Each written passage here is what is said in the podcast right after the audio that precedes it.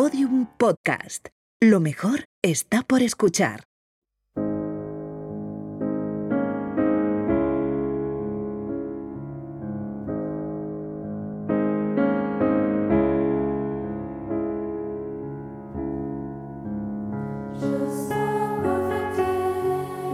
Esta historia empieza en un pueblo de la periferia de Londres, uno de esos lugares en los que el tedio y la monotonía son densos como la niebla que tapa sus calles. El destino me llevó a vivir durante un tiempo allí. Entonces tenía ya una hija y dos veces por semana la llevaba un par de horas a la guardería de un centro comercial para poder sentarme a escribir en una cafetería y recuperar al menos ese rato mi propia identidad. Muy pronto una pareja de ancianos empezó a formar parte de aquella rutina. Llegaban poco después de mí y se sentaban en la mesa de al lado. A ella le costaba ya caminar. Él, más ágil, la llevaba del brazo y la ayudaba a sentarse. Luego se ponía la cola, pagaba dos tés y una tarta Victoria y los llevaba a la mesa. Colocaba con cariño la taza delante de su mujer, le echaba el azúcar y dividía la tarta en dos trozos idénticos que los dos comían en silencio.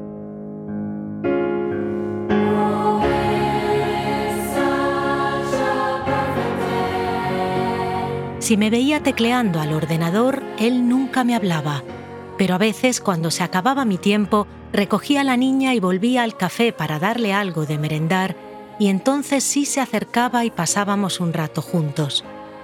Era un militar retirado y tenía mil historias que contar. Ella, en cambio, vivía constantemente en el aquí y el ahora y cada día acogía con entusiasmo a la niña como si fuera la primera vez. A veces, si notaba que esa mañana había estado tecleando con especial frenesí, me decía que trabajara un rato más. Distraía a mi hija o se la daba a su mujer que la abrazaba con cariño y señalando hacia el ordenador me repetía siempre la misma frase. Come back to that place. Vuelve a ese lugar.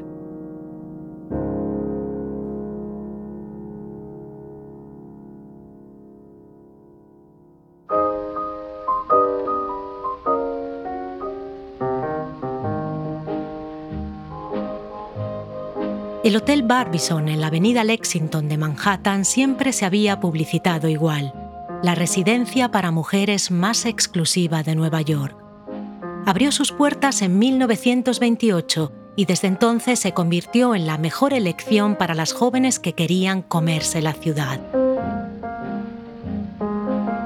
Conseguir una habitación era muy difícil. Se necesitaba tener buena presencia, un objetivo ambicioso y al menos dos cartas de referencias que demostraran un pasado impecable. Aquellas pequeñas habitaciones a las que los hombres no podían subir jamás fueron la antesala de muchos cambios de vida. En los años 20 se llenaron de flappers, las chicas independientes que marcaron esa década. En los 30 y 40 llegaron las actrices de cine, Rita Hayworth, Lauren Bacall, Joan Crawford, Grace Kelly, y en los 60 fue el turno de las chicas de la televisión como Sybil Shepa de Luz de Luna o Candice Bergen de Murphy Brown.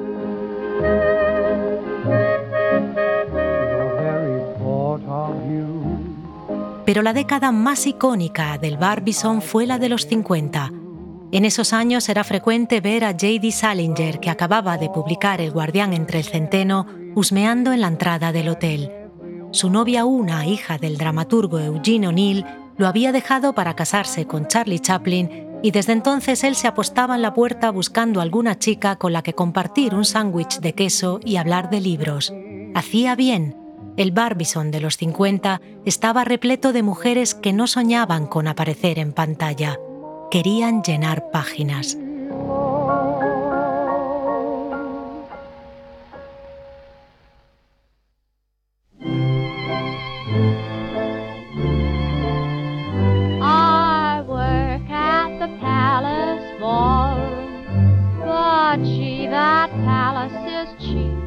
Todo empezó con la idea de una mujer que en aquellos años dirigió una silenciosa pero potente revolución, Betsy Talbot Blackwell, conocida por todos como BTB. En 1937, BTB tomó el mando de la revista Mademoiselle, una publicación mensual para jovencitas de entre 17 y 25 años, la franja de edad en aquella época que iba desde el fin del instituto hasta que caminaban al altar. BTB poseía inteligencia, personalidad y una legendaria devoción por los zapatos y los sombreros. Todas las tardes a las 5 en punto se servía un scotch con hielo y recapacitaba sobre qué podía hacer para convertir su revista en un imperio. Pronto entendió que su lectora no era la señora adinerada del Vogue o del Harper's Bazaar. Esta chica necesitaba ideas y consejos porque su vida no estaba escrita. Su primera gran iniciativa fue convertir el número de agosto en una guía para las que entraban en la universidad en septiembre. Qué ropa llevar, qué libros leer, de qué temas informarse. Fue todo un éxito. Cuando llegó la década de los 50, Mademoiselle había aumentado su tirada de 175.000 ejemplares a medio millón. En los 50, BTB tuvo su idea más brillante, un concurso en colaboración con el Barbizon. Cada verano, 20 jovencitas seleccionadas entre las mejores universidades y premios literarios del país ganaban la posibilidad de pasar un mes de junio en el hotel. Por la mañana aprendían con las redactoras de la revista y por la tarde se las llevaba de fiesta en fiesta para que hicieran contactos. En poco tiempo el premio se convirtió en uno de los trampolines más deseados en una época en la que todavía no se hablaba de feminismo y a las mujeres se les consideraba solo para puestos de secretarias, aquello fue revolucionario. Aquí no se viene a trabajar, se viene a construir una carrera, les repetía BTV al llegar.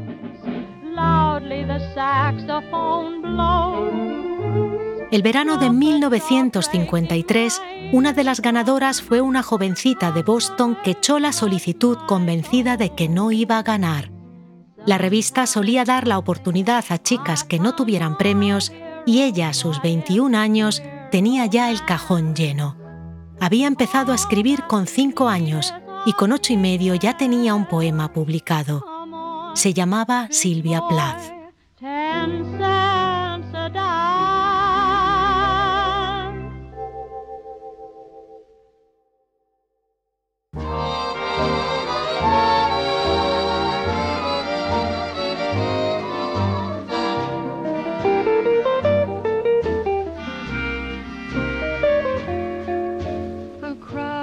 El padre de Silvia había fallecido cuando era pequeña y el dinero en casa era siempre escaso. Pero su madre sabía que aquella era una gran oportunidad y le compró todo lo necesario para destacar. Antes de partir, Silvia escribió en su diario, Tengo un juego de bolso y zapato rojo y uno blanco. Voy a comprarme un bolso de charol negro y vestidos oscuros que queden bien a cualquier hora. Estoy tan orgullosa de mi estilo y de mi juicio. Sé lo que quiero y sé lo que necesito. Silvia llegó al Barbizon el 31 de mayo y enseguida abrió su maleta llena de expectativas. Escribió a su hermano, que estaba en Harvard, Me siento como si la madrina del cuento me hubiera dicho, pide un deseo, y yo le hubiera respondido, Nueva York. ¡Pum! Deseo concedido. No one el primer día Silvia estaba en el hall de la revista cuando otra ganadora, Niva, criticó a BTB que acababa de meterse en el ascensor. Ese vestido que llevas una horterada, le susurró. BTB se enteraba siempre de todo y decidió castigarlas. Las llamó a su despacho y tras recriminar a Niva dijo a Silvia, que no había abierto boca, que estaba allí no por su talento sino por los contactos de su madre. Silvia se fue a llorar al baño y cuando la llamaron para la fotografía oficial tenía aún los ojos hinchados. El retrato en el que lleva una rosa en la mano se convertiría en su foto más icónica.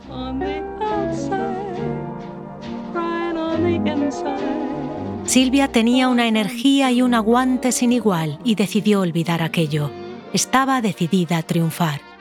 Por las tardes se concedía un paseo a la puerta del Chelsea Hotel donde esperaba encontrarse con Dylan Thomas, pero de noche solía saltarse las fiestas para trabajar. BTB seguía con su sabotaje que consideraba necesario para que salieran de allí preparadas. Una mañana les hizo escribir unas líneas en un papel y contrató a un grafólogo que sentenció, La señorita Silvia Plath es rígida y superficial, carece por completo de personalidad. Esa tarde Silvia decidió que aquello también le resbalaba y cuando llegó a un cóctel agarró un bol de caviar y se lo comió entero ante el pasmo de todos. Uno de sus amigos, Mel Woody, contaría, Recuerdo una noche que fuimos al ballet. Tras la función nos metimos en un pub irlandés y discutimos durante horas sobre nuestras filosofías de vida. Aquello se me quedó grabado. La vida nos entusiasmaba y Silvia estaba radiante. Años más tarde, cuando me divorcié, volví a ese pub y me senté en la misma mesa para intentar recuperar esa sensación.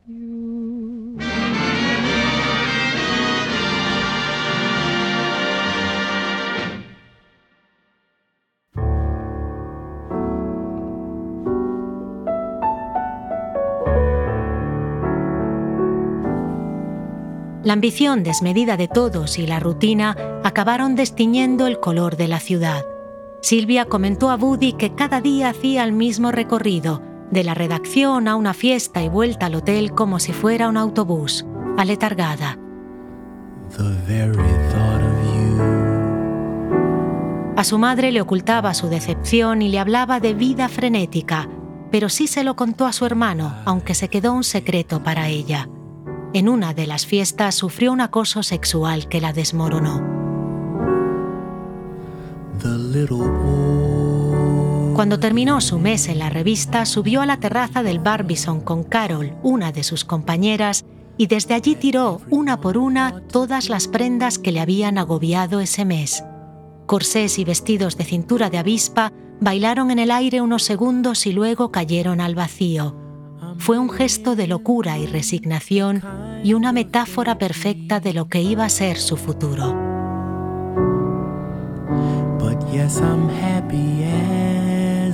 El 14 de julio, dos semanas después de volver del Barbizon, Silvia bajó las escaleras de casa con las piernas ensangrentadas.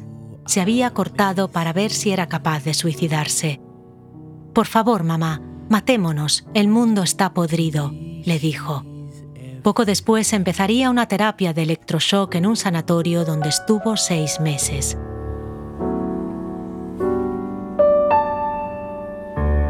Diez años más tarde camuflaría el nombre del Barbizon por Amazon y lo convertiría en el escenario de su libro La campana de cristal.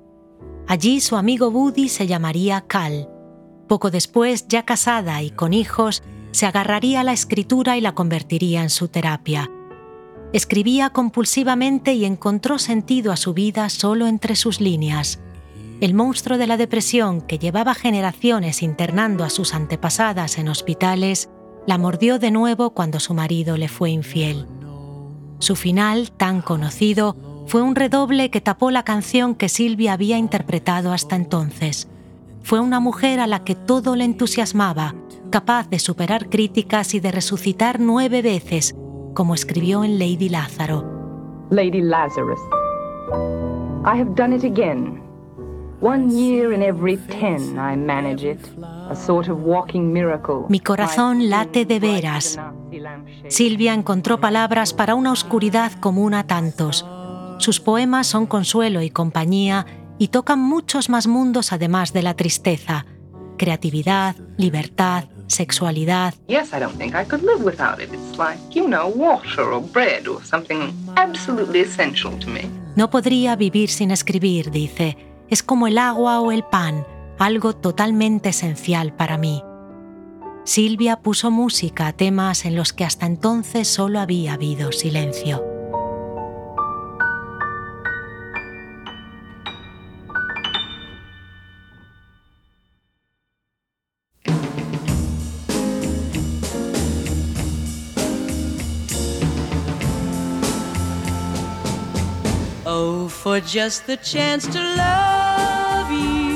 Dos veranos después de la estancia de Silvia en 1955, dos compañeras de la Universidad de Berkeley echaron la solicitud para el premio Mademoiselle. y a pesar de que no solían escoger a más de una por centro, ambas resultaron ganadoras. Una era Peggy la Violette, una chica extrovertida con más capacidad de trabajo que talento. La otra era al contrario, introvertida con un talento inmenso. Se llamaba Joan Didion. Tenía 20 años, un rostro lleno de pecas y media melena castaña. Nada más aterrizar en Nueva York, Joan pensó que su vestido, escogido para ese preciso momento, era inadecuado. Lo que es elegante en California resulta un trapo aquí, comentaría Peggy. Ya en el taxi rumbo a Manhattan, observando rascacielos y aceras llenas de gente, tuvo la sensación de que allí algo extraordinario pasaba cada minuto de cada día y se prometió aprovechar al máximo la oportunidad.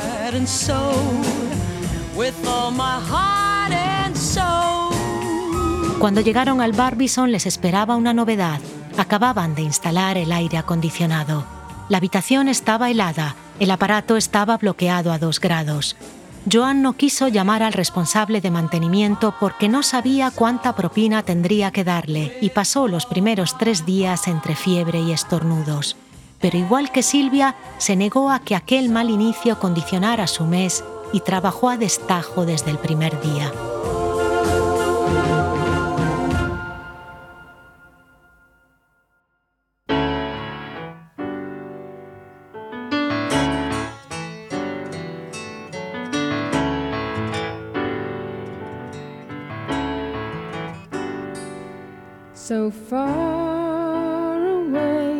Si para Silvia la escritura era un escape y una medicina, para Joan era un ejercicio metódico en el que cada palabra y cada coma se colocaban solo tras sopesarlo bien.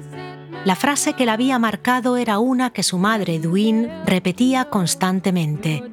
Sí, pero ¿para qué sirve? En su casa las camas no se hacían, los muebles no se limpiaban. ¿Se volverán a manchar? ¿Para qué sirve? Edwin, con su pasividad y su apatía, fue su primera lectora y eso con los años generó en Joan una enorme autoexigencia. A esto se unió otro mantra familiar, el atenta a los detalles de su abuelo Joseph. En el valle de Sacramento donde creció, una sombra diminuta podía convertirse en una serpiente cascabel capaz de matarte. Sé precisa, le decía constantemente. Joan llenaba los cuadernos que su madre le regalaba para que tuviera algo que hacer y más adelante analizaba las líneas de Hemingway copiándolas una y otra vez en su Olivetti letra 22. Leía compulsivamente. Para mí el mundo no es como lo veo, sino como lo leo, escribió.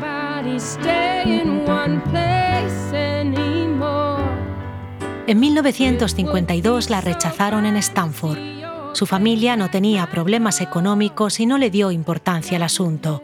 Cuando su padre vio que lloraba por ello, se limitó a prepararle un martini. Poco después la aceptaron en Berkeley, pero a Joan aquel primer rechazo le marcó. Siguió escribiendo y reescribiendo y para cuando llegó al Barbizon su técnica era impecable y sus ganas de revancha enormes.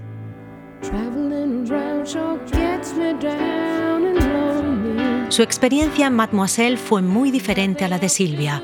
A ella también le decepcionó la mayoría de la gente, pero en vez de hundirse como Plath, Joan vio en aquella mediocridad la oportunidad de resaltar y aprovechó cada experiencia. Lo mejor de tener 20 años, diría, es que crees que lo que te pasa no le ha pasado nunca a nadie.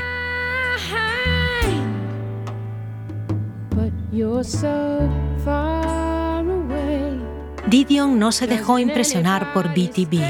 El primer día saludó a las ganadoras gritando, Chicas, este año creemos en el rosa, y aquello bastó para que Joan la eliminara de sus prioridades mentales.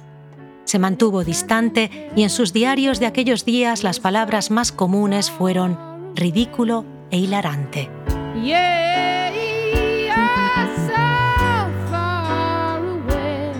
A mediados de mes, Silvia, que iba a mudarse a Cambridge, fue a visitar la redacción. Su presencia no impresionó a las chicas que apenas habían oído hablar de ella. Peggy se levantó y fue a saludarla, pero Joan no, y años más tarde contaría que se arrepentía de no haberlo hecho.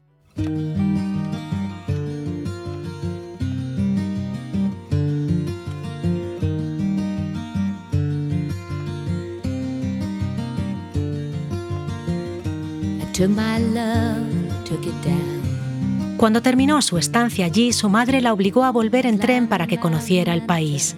Al llegar a la estación, acostumbrada a porteros y conserjes, no supo hacia dónde ir o cómo llevar todo su equipaje hasta la andén. Se dio cuenta de lo poco preparada que estaba para la vida real y se echó a llorar. Al llegar a Sacramento le pareció que todo estaba congelado en el tiempo y que la vida transcurría a cámara lenta. Pronto volvería a Nueva York, donde además había dejado su primer amor, Noel Parmentel, que acabaría rompiendo con ella porque según dijo no sabía qué hacer con semejante ambición.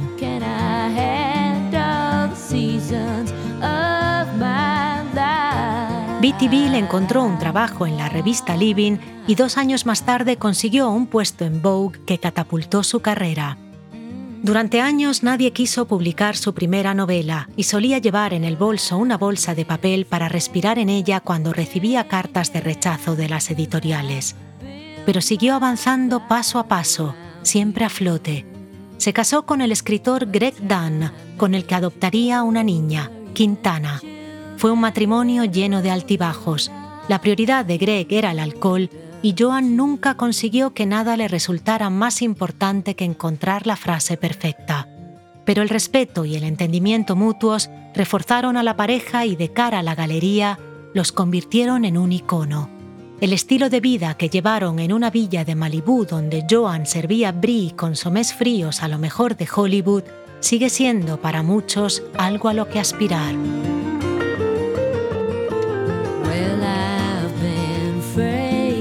La realidad era más oscura. Joan sufría terribles jaquecas y se sentía culpable por su incapacidad para restar prioridad a su trabajo y hacer más caso a su hija.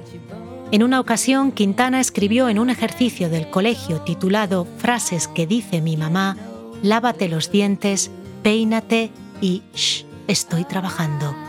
Y Greg llevaba muy mal cada rechazo de sus libros o de sus guiones, pero aguantaron riendo juntos como le gustaba recordar a ella y admirando cada uno las líneas del otro. Como le ocurrió a Silvia, el final de Didion fue el que definió su relato para la mayoría del público. En un breve espacio de tiempo perdió a su marido, que murió repentinamente, y a su hija, que enfermó tras complicaciones con una neumonía. Joan lidió con ambas pérdidas de la única forma que sabía hacerlo, escribiendo. Nos contamos historias para poder vivir, dijo. El resultado fueron El año del pensamiento mágico y Noches azules, dos obras maestras que, igual que sucede con los poemas de Silvia, regalaron consuelo a muchos que tras leer sus páginas pudieron elaborar sus duelos a través de las palabras de Joan, precisas como pedía su abuelo y de enorme utilidad como pretendía su madre.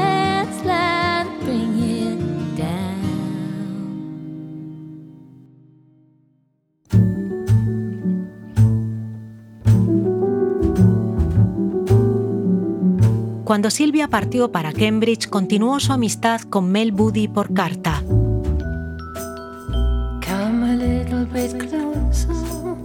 Él estaba saliendo con una chica que había conocido en un baile.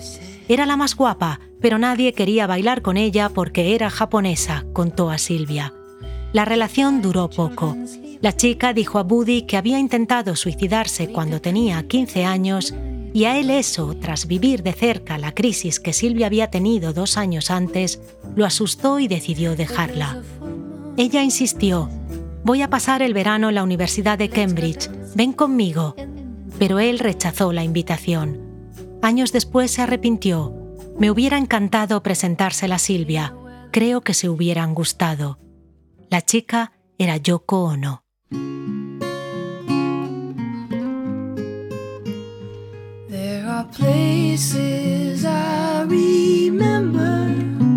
11 años más tarde, Yoko expondría sus obras en Indica, la galería londinense de John Dunbar, marido de Marianne Faithfull. John Lennon era amigo de la pareja y una noche se acercó a ver la exposición. La obra que más le llamó la atención fue un pequeño cuadro que estaba colgado en el techo, junto a una lupa. Debajo había una escalera. Lennon subió y al llegar arriba agarró la lupa y vio que en el cuadro había unas letras minúsculas. Decían Yes. Aquello me encantó, contó Lennon. Era un alivio pensar que ascender no era sinónimo de encontrarse algo negativo o un insulto. Podía ser positivo. Dunbar pidió a Yoko que viniera a saludarme. Ella no tenía ni idea de quién era yo y no le apetecía, pero Dunbar insistió. Sea amable, le dijo, está forrado. Ella vino hasta la sala y en vez de saludar me entregó una tarjeta con tan solo una palabra. Respira. Leí aquello y pensé, wow. Así es como empezó todo.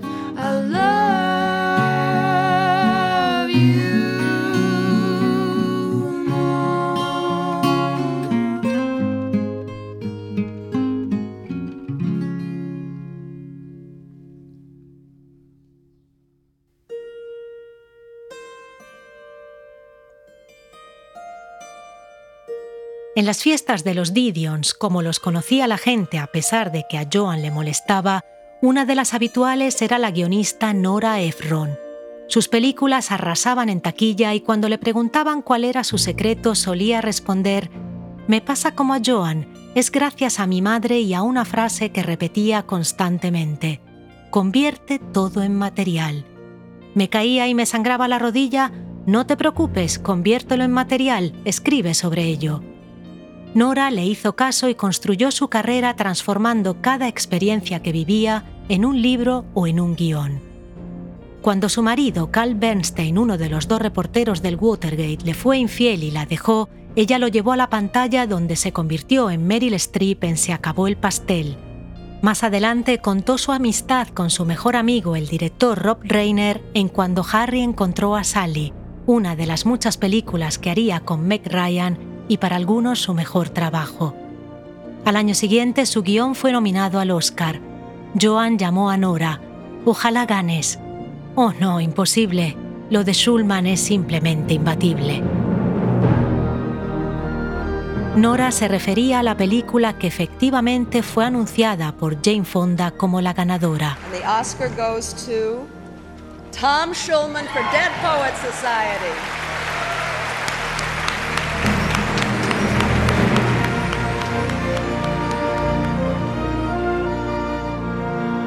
Cuando Tom Schulman recogió el premio por el Club de los Poetas Muertos, se lo agradeció a Robin Williams. Buena parte del guion lo había improvisado el actor. Robin Williams ni siquiera tenía que estar ahí.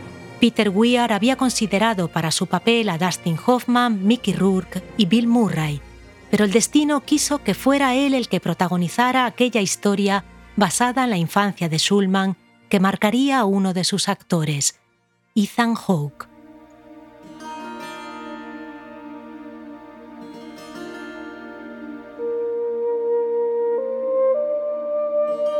Ethan Hawke llegó al rodaje creyéndose, como él mismo contó, el nuevo Montgomery Cliff.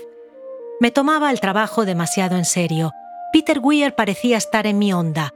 Desde el primer día nos prohibió usar palabrotas y slang moderno, incluso fuera del set. Y para que entráramos en el papel, dormíamos en un colegio que habían llenado de libros y música de la época. Pero de pronto llegó Robin con sus constantes chistes, sus risas y sus payasadas. Al principio lo odié. Estamos trabajando, hombre, quería gritarle, un poco de seriedad. Hasta que un día, de pronto, aquel hombre me cambió la vida. Sucedió durante el rodaje de la escena en la que debo improvisar un poema inspirándome en Walt Whitman.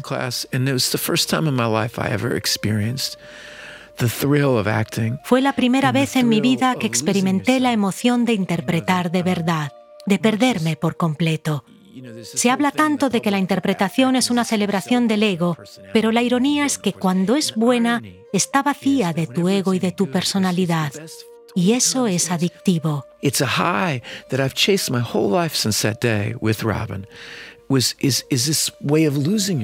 Es una emoción que he perseguido toda mi vida desde ese día con Robin. En la escena, William se da cuenta de que el actor acaba de experimentar por primera vez esa sensación. Lo agarra del cuello y le dice una frase que no estaba en el guion. No olvides nunca esto. Cuando terminó el rodaje, Robin dio a Hawke el teléfono del que se convertiría en su agente. Llámale, le he dicho que eres muy bueno.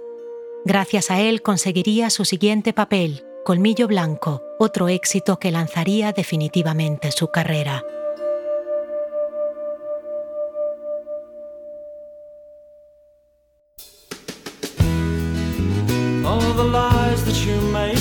Robin Williams vivía para hacer reír a los demás. Estudió en la Juilliard, cerca del Barbizon, justo del otro lado de Central Park. En su clase estaban Mandy Patinkin y Christopher Reeve, que se convirtió en su mejor amigo. Robin era como un globo hinchado que se acaba de desatar, contaba Christopher. Era imposible hacerlo callar o que se quedara quieto. Nos hicimos inseparables. Si me quedaba sin dinero, entonces tenía una beca muy escasa, me compraba comida y me animaba. Siempre me ayudó. Cuando Riff, tras un accidente montando a caballo, se quedó parapléjico, tuvo que afrontar una operación muy arriesgada. Estaba ahí, inmóvil, en la cama, sopesando incluso si valía la pena vivir. De pronto llegó un doctor y me dijo, soy el proctólogo, enséñeme ese bonito culo. Era Robin. Se había disfrazado de médico y hasta que me llevaron al quirófano no paramos de reír. Más tarde, en los momentos duros de rehabilitación, recordar esa frase y su amistad fue la mejor medicina. Hace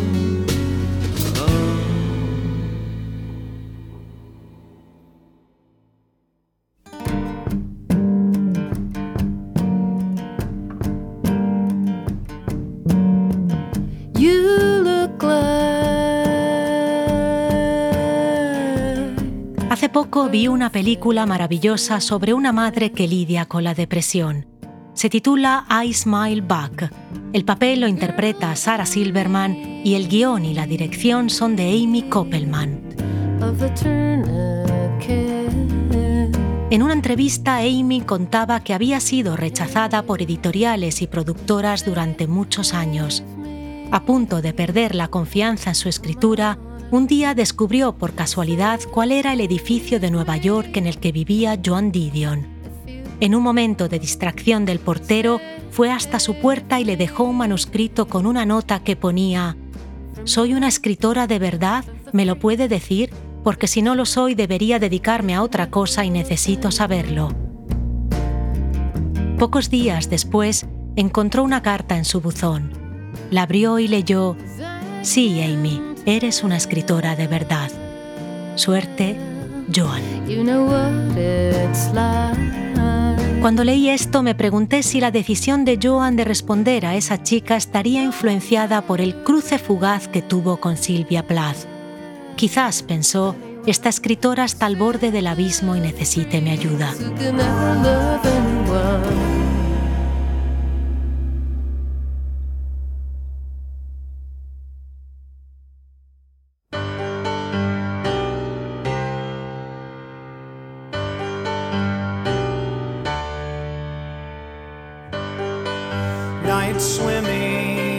Cada vez que ofrecemos una palabra a alguien nos abrimos a la posibilidad de entrar a formar parte de su historia. Las palabras son eventos que crean y cambian las cosas, dijo Úrsula K. Lewin. Resucitaré. ¿Para qué sirve? Atenta a los detalles. Respira. Convierte todo en material. No olvides este momento. Enséñame ese culo. Sí, eres una escritora. Estas frases formaron una cadena en la que cada eslabón está sujeto al otro por una frágil serendipia. ¿Qué habría pasado si Joan se hubiera levantado para hablar con Silvia? Vuelve a Sacramento, esto está lleno de acosadores, podría haberle dicho. ¿Tendríamos entonces el año del pensamiento mágico? Si Mel Buddy hubiera acompañado a Yoko a Cambridge, ¿serían distintos los Beatles? Con Dustin Hoffman en el Club de los Poetas Muertos, quizás no tendríamos la trilogía de Linklater, y sin esa trilogía no existiría una de las historias que formaron nuestra última década lenta que conté gracias también a un hombre que un día señalando mi ordenador añadió su eslabón diciendo, vuelva a ese lugar.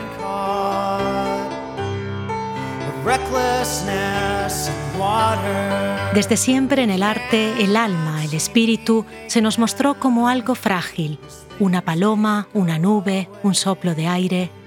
A mí me gusta pensar que el alma es un cuaderno lleno de las palabras que son nuestras y de nadie más.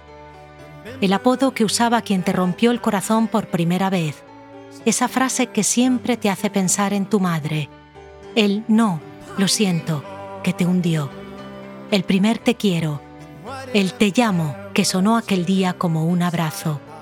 Cada una de esas palabras va creando una línea en ese cuaderno interior. En él están los que forman parte de nuestra biografía. Nuestra esencia no está hecha de apartamentos compartidos o anillos al dedo. Se forma así con esas bromas que entiende solo tu pareja o el apodo familiar que dicho en público te haría sonrojar, pero también con frases de personas que nunca hemos conocido, líneas que leímos una y otra vez, palabras que cantamos llorando y diálogos que vimos en el cine y acabamos aprendiendo de memoria. I came here tonight because when you realize you want to spend the rest of your life with somebody, you want the rest of your life to start as soon as possible.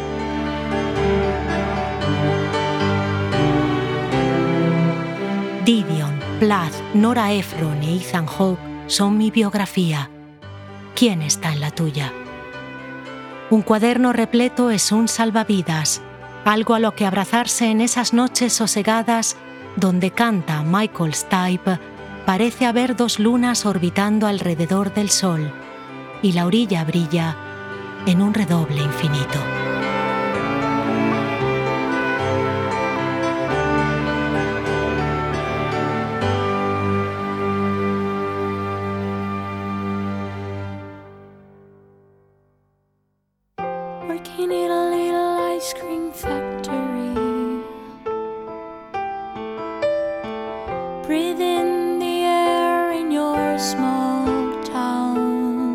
En 1981 el Hotel Barbizon abrió sus puertas a los hombres. Cerró en 2005. En el edificio actualmente hay un gimnasio y varios apartamentos. Betsy Talbot Blackwell dirigió la revista Mademoiselle hasta su jubilación en 1971. En sus páginas tuvieron espacio grandes como Truman Capote, Flannery O'Connor, William Faulkner o Joyce Carol Oates. La revista dejó de publicarse en 2001. Sylvia Plath se suicidó a los 30 años en su casa de Primrose Hill, en Londres. Sus libros siguen siendo bálsamo y consuelo para millones de lectores. En el 2013, Barack Obama concedió a Joan Didion la Medalla Nacional de las Artes. La mujer que supo poner palabras al duelo nos dejó el 23 de diciembre de 2021 a los 87 años. En 2012, Nora Ephron falleció de cáncer.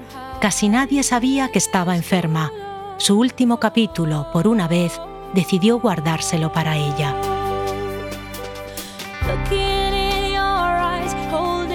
Tras vencer la batalla contra el alcoholismo, Robin Williams no pudo contra la demencia de Lewy, o como la llamó su mujer, el terrorista que se instaló en su cerebro.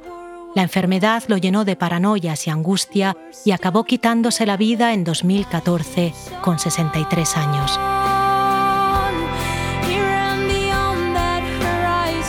Ethan Hawke vive entre Brooklyn y Canadá con su mujer Ryan y sus cuatro hijos. Acaba de publicar su quinto libro basado en parte en su vida y sigue intentando desaparecer en cada papel que interpreta. Cada día en España se quitan la vida 11 personas. Si necesitas ayuda o conoces a alguien que pueda necesitarla, llama al 024.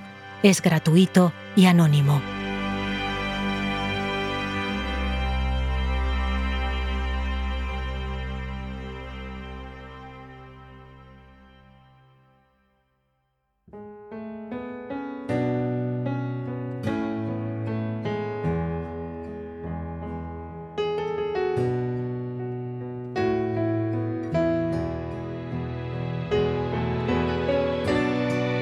Gabinete de Curiosidades es una producción de Podium Podcast. El diseño sonoro es de Andreu Quesada, la dirección creativa de nuestra página es de Olivia López y Jorge López, la edición es de Ana Rivera, la producción ejecutiva es de Lourdes Moreno y al frente de Prisa Audio está María Jesús Espinosa de los Monteros.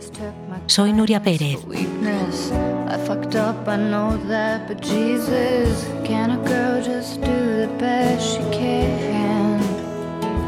Recuerda que en gabinetepodcast.com tienes un montón de material extra sobre el episodio, fotos, vídeos, enlaces, la bibliografía y la banda sonora.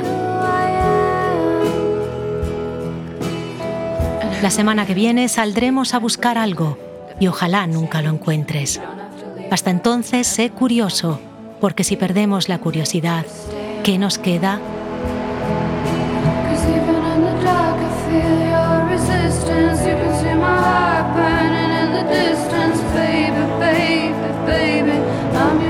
Vez más, 024 es el número al que llamar si necesitas ayuda.